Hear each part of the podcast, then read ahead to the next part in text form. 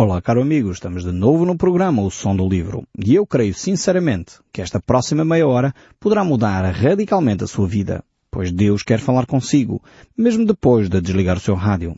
Eu sou Paulo Chaveiro e nós hoje vamos voltar ao livro de Miqueias. Nós no último programa não conseguimos terminar a secção que tínhamos desejado analisar convosco e por isso vamos voltar aqui a estes textos, pois eles são tão ricos que até eu próprio fico entusiasmado com os textos quando estou aqui a partilhar convosco, que de vez em quando eu próprio me perco nos raciocínios. Precisamos de facto voltar a estes textos, eh, pois são tão tremendos para nós. Tantas lições que eles têm, que vamos descobrindo juntos aqui ao longo deste programa e por isso mesmo é importantíssimo voltarmos a eles. Estamos no capítulo 2 deste livro de Miqueias e então eu queria partilhar convosco a partir do verso 6. Nós já começámos a analisar esse texto bíblico, mas nós não concluímos, ele é tão rico para nós. Vamos ver então este verso 6 do capítulo 2 do livro de Miqueias. Diz assim, não babujeis ou não nos deprimais com tais coisas, porque a desgraça não cairá sobre nós. Tais coisas anunciadas não alcançarão a casa de Jacó. Estás irritado, Espírito do Senhor? Ou são estas as tuas obras? Aqui perguntas que Miqueias faz e coloca no fundo hum, estas palavras aqui que provêm da boca de alguns profetas eh, que eram contemporâneos de Miqueias. Ele estava a viver, Miqueias estava a viver eh, num contexto em que eh, a guerra iminente com a Síria eh, estava para acontecer e por isso havia, no fundo, o povo cercava-se, no fundo, de profetas, a perguntar qual era a orientação de Deus. Então tínhamos aqui um grupo de profetas, e nós já vamos ver o que é que eles fazem lá mais para a frente, um grupo de profetas que tinha este discurso. Será que Deus vai permitir esta desgraça sobre nós? Nós, afinal de contas, não somos o povo escolhido de Deus. Afinal de contas, nós somos os herdeiros uh, da promessa. Nós somos os filhos de Abraão. Nós somos os filhos da casa de Jacó. Palavras bonitas. Certamente um povo, quando ouvia isto, ficava entusiasmadíssimo com este discurso. Uh, eu creio que às vezes nós precisamos de discursos, e vocês já me têm ouvido aqui, discursos um pouco mais otimistas do que aquilo que nós somos. E nós portugueses sabemos bem o que isso significa. Nós somos pessimistas por natureza. Uh, e se vem alguém com um discurso mais otimista, isso encoraja o nosso coração, desafia-nos a, a, uma nova atitude, desafia-nos a um caminhar diferente. Mas aqui estes profetas vinham com um discurso que era um discurso otimista, sem dúvida alguma, mas era um discurso que não estava a levar em consideração um aspecto, que era o problema que o povo estava a viver com o seu pecado. Ou seja, é verdade estas, estas declarações, eh, mas são verdade dentro de um determinado contexto. O povo de Israel tinha uma aliança com Deus, que é diferente da aliança que a Igreja tem com Deus, porque a Igreja estabeleceu uma aliança baseada no sangue e no corpo de Cristo, por isso nós tomamos a Santa Ceia ou a Eucaristia, eh, quando tomamos o cálice, tomamos o pão, eh, símbolo dessa nova aliança estabelecida em Cristo Jesus, que é uma aliança de graça. Agora, o povo de Israel estava debaixo da aliança da lei. E a aliança da lei eh, pressupunha algumas questões. Primeiro, que o povo devia de andar nos caminhos de Deus. E se o povo andasse nos caminhos de Deus, Deus iria abençoar. Portanto, seriam de facto este povo de Jacó, esta casa abençoada do Senhor, aqueles a quem o Deus dos céus protege, etc. Tudo estaria de acordo. Mas havia uma condição, havia um se. Se o povo andasse nos caminhos de Deus.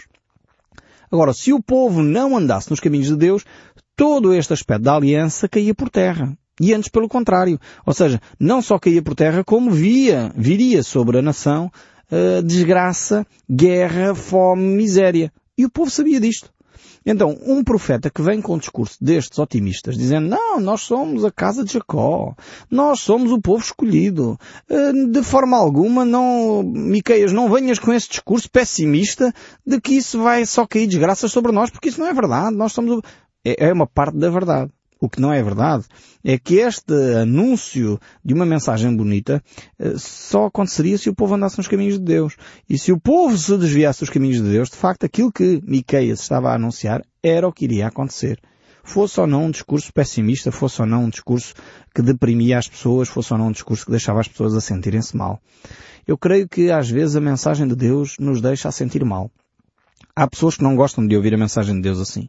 Não, a palavra de Deus, uma vez ouvi alguém dizer, não Paulo, a palavra de Deus nunca nos pode deixar uh, a ficar uh, a sentir mal. Aliás, até ouvi uma vez um pregador a dizer isto. Não, a mensagem de Deus que nos deixa a sentir mal é uma mensagem que não é de Deus. Eu fiquei assustado com isto. Então e quando Deus fala do pecado, a gente fica contente?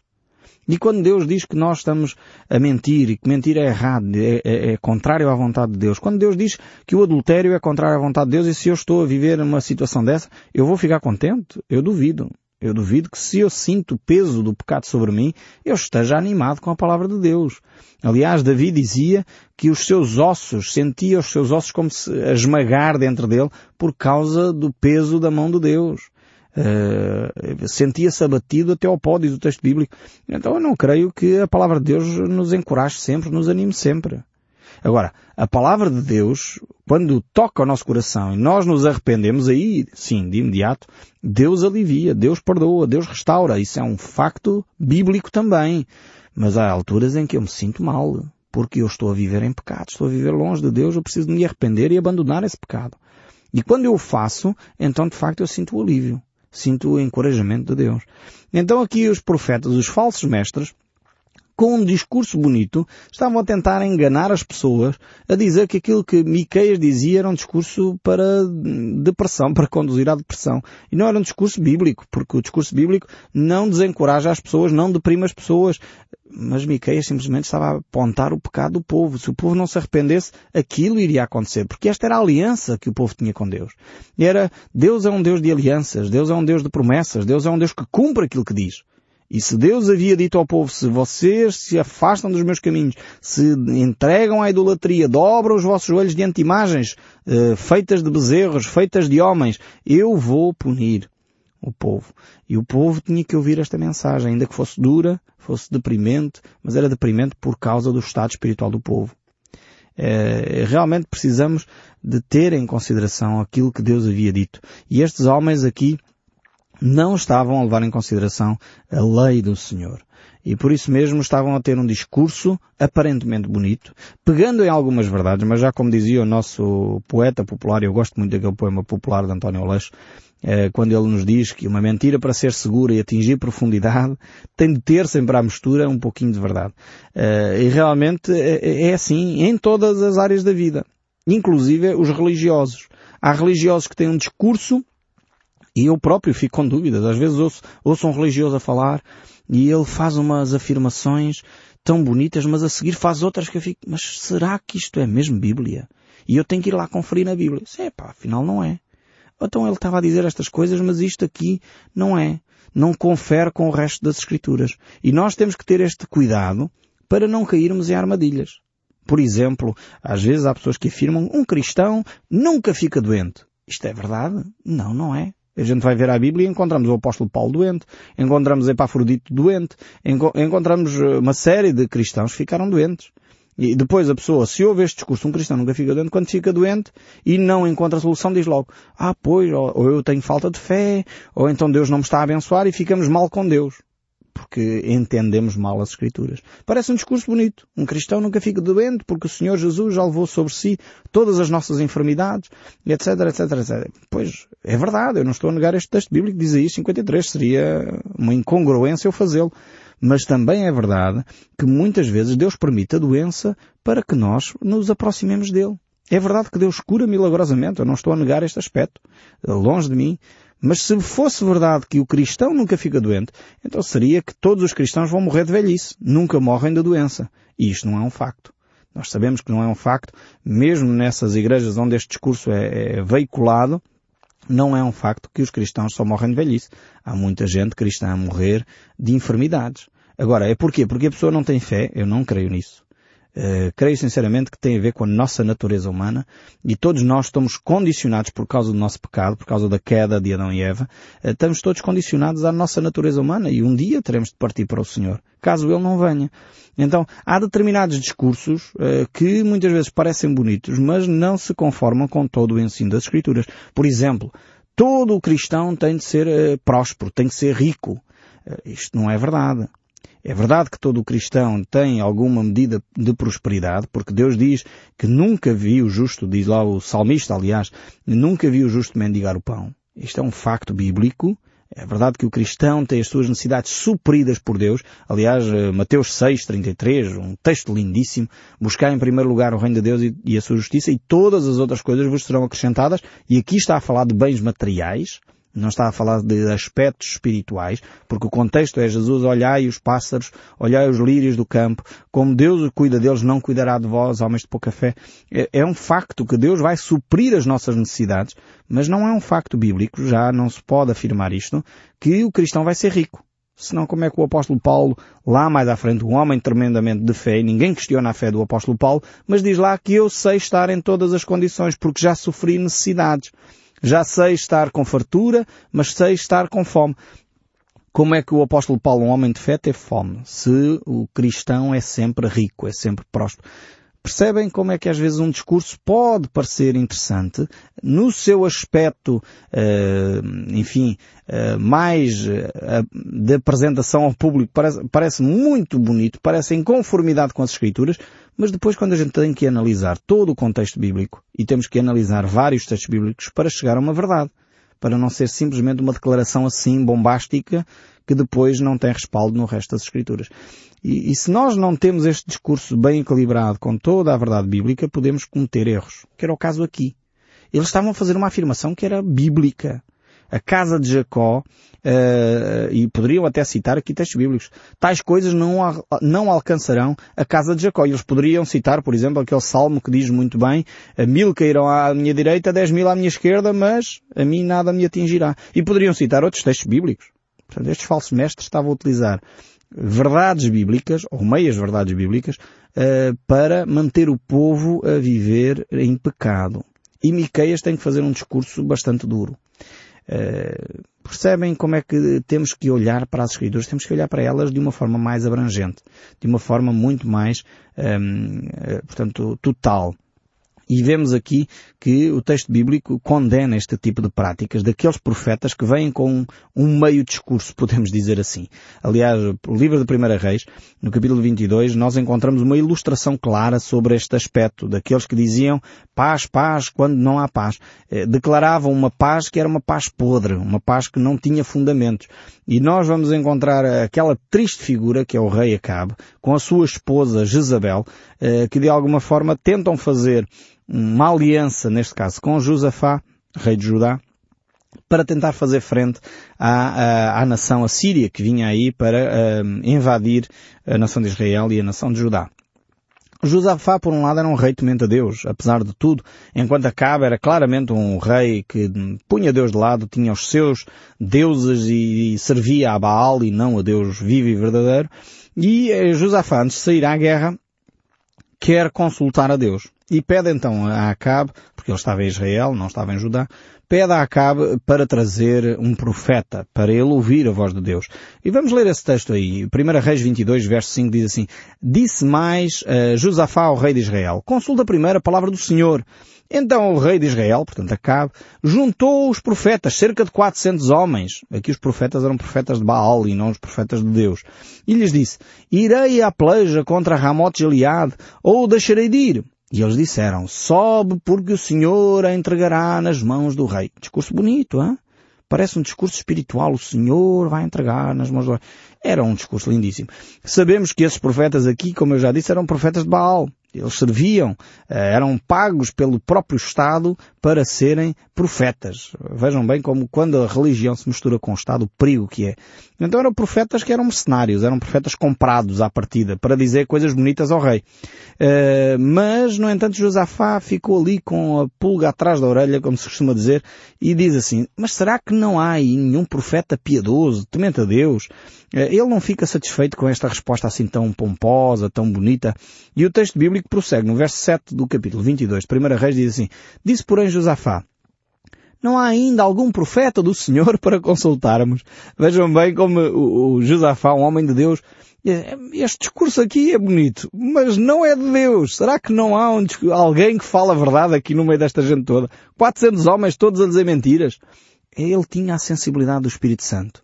E quando o Espírito Santo está em nós, O discurso pode ser muito bonito, mas fica ali qualquer coisa. Será que é mesmo de Deus esta, esta conversa? Há ainda, pergunta ele, há ainda por, uh, por acaso alguém que possa consultar ao Senhor? Disse Acabe. Porém é um homem, uh, mas eu o aborreço, porque nunca profetiza de mim o que é bom, mas somente o que é mau. Vejam bem, ele não queria ouvir a voz de, de Deus porque Deus só estava a apontar os erros de, de Acabe. E era um facto. Era um homem idólatra, era um homem egoísta, era um homem que roubava aos pobres, era um homem que oprimia aqueles que eram mais necessitados do que ele. E por isso mesmo é óbvio que os profetas de Deus não podiam dizer bem dele. Tinham que dizer e de facto apontar o seu pecado. Mas uh, Acabe não gostava deste discurso e muitos optam por não ouvir o discurso de Deus porque às vezes o discurso de Deus é duro. Às vezes o discurso de Deus coloca o dedo na ferida e diz não podes continuar eh, a tratar o teu cancro da alma com, as, com, com um pequeno paliativo, um pequeno medicamento para as dores, um, um, genérico qualquer para te tirar a dor de cabeça, um genérico qualquer para te tirar a dor daqui ou dali. Não, temos que tratar um tumor com medicação própria para isso. E às vezes o discurso de Deus é assim duro. E mesmo assim Josafá insiste no, no, verso 17 do capítulo 22 de 1 Reis, diz então ele, vi todo Israel disperso, agora é a voz do profeta, como ovelhas que não têm pastor. Lembra-se de Jesus usar as mesmas, as mesmas palavras. E disse o Senhor, estes não têm dono, torne cada um em paz para a sua casa. Então o rei de Israel disse a Josafá, eu não disse, eu não disse eu logo que este não profetiza nada de bom a meu respeito e somente o que é mau? Ou seja, este profeta disse que se eles saíssem para a guerra, o povo seria disperso. E o facto é que ele não gostou nada do discurso deste profeta que mandou prendê-lo. Acabe mandou para a prisão este homem que falava simplesmente a verdade. E às vezes é difícil falar a verdade. Quando somos comprometidos com a verdade, nós temos que a dizer, uh, custe o que custar.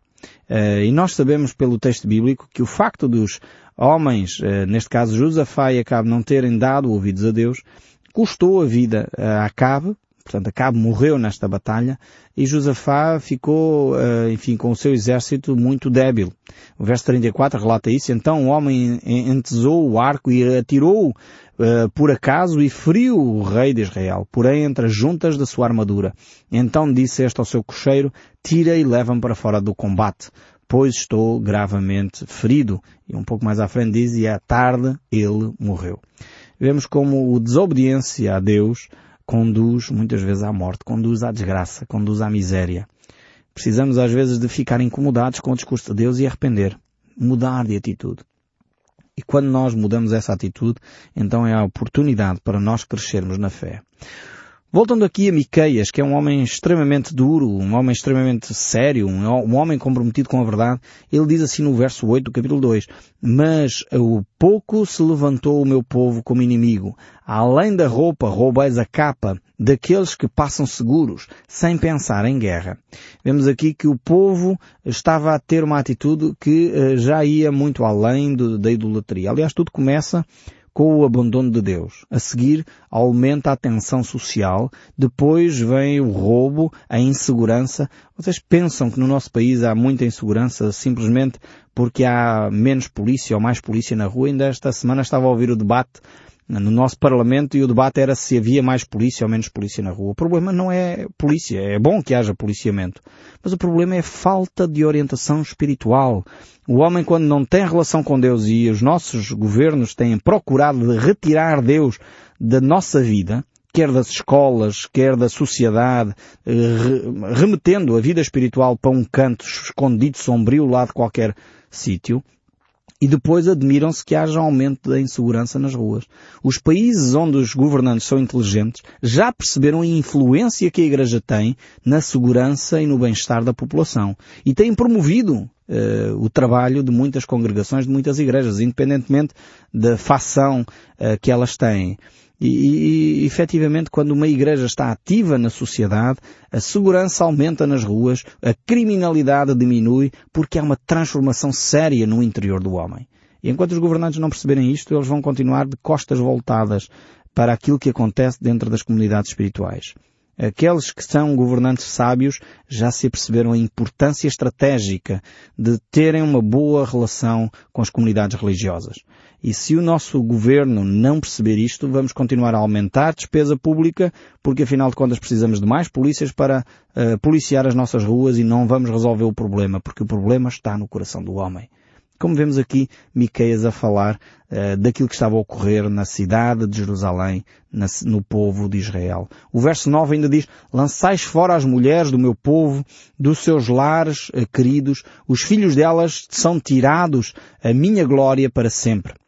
Vemos aqui agora o problema social em que havia homens ricos, poderosos, que oprimiam inclusive as mulheres. Provavelmente aqui está a falar de violação, de maus tratos às mulheres. Pois o verso 10 diz, levantai-vos e ide-vos embora, porque não é lugar aqui de descanso. Ide-vos por causa da imundícia que destruí, sim que destruíste de, dolorosamente.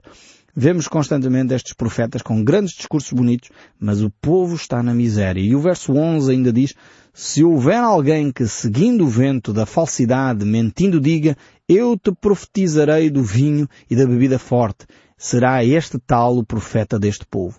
Vemos aqui o profeta Miqueias a dizer que há pessoas que já não têm um caráter. São pessoas viciadas, alcoolizadas, debaixo de, de, de vícios e, no entanto, continuam a declarar-se profetas de Deus. Uh, e o profeta que era ouvido naquela, naquela altura, no meio da população em Israel, era alguém que não tinha um caráter. Então a palavra de Deus sempre associa a verdade, a palavra de Deus, a alguém de caráter, a alguém que vive uma vida íntegra. Não é alguém que é escravizado por vícios, seja ele do vinho, álcool, uh, ou drogas, ou jogo, ou prostituição, ou pornografia, ou outra coisa qualquer. Alguém livre para poder declarar a verdade de Deus. Não quer dizer que aquele que profetiza, que declara a palavra de Deus, que é uma pessoa que nunca peca. Não é isso que o texto bíblico está a dizer. Mas é alguém que não vive em pecado. Pode pecar, mas arrepende-se e muda de atitude. Não é alguém que constantemente vive escravizado. Aqui, estes profetas declaravam discursos bonitos, discursos que não motivavam ninguém a mudar de vida, mas na realidade não era a palavra de Deus. Que o nosso Deus nos ajude a continuar a ouvir o som deste livro e a termos uma atitude que muda por dentro, uma atitude de arrependimento que faz cada um de nós abandonar o pecado para que de facto Deus traga paz à nossa nação. Eu espero sinceramente que o som deste livro continue a falar connosco, mesmo depois de desligar o seu rádio. Que Deus o abençoe ricamente e até ao próximo programa.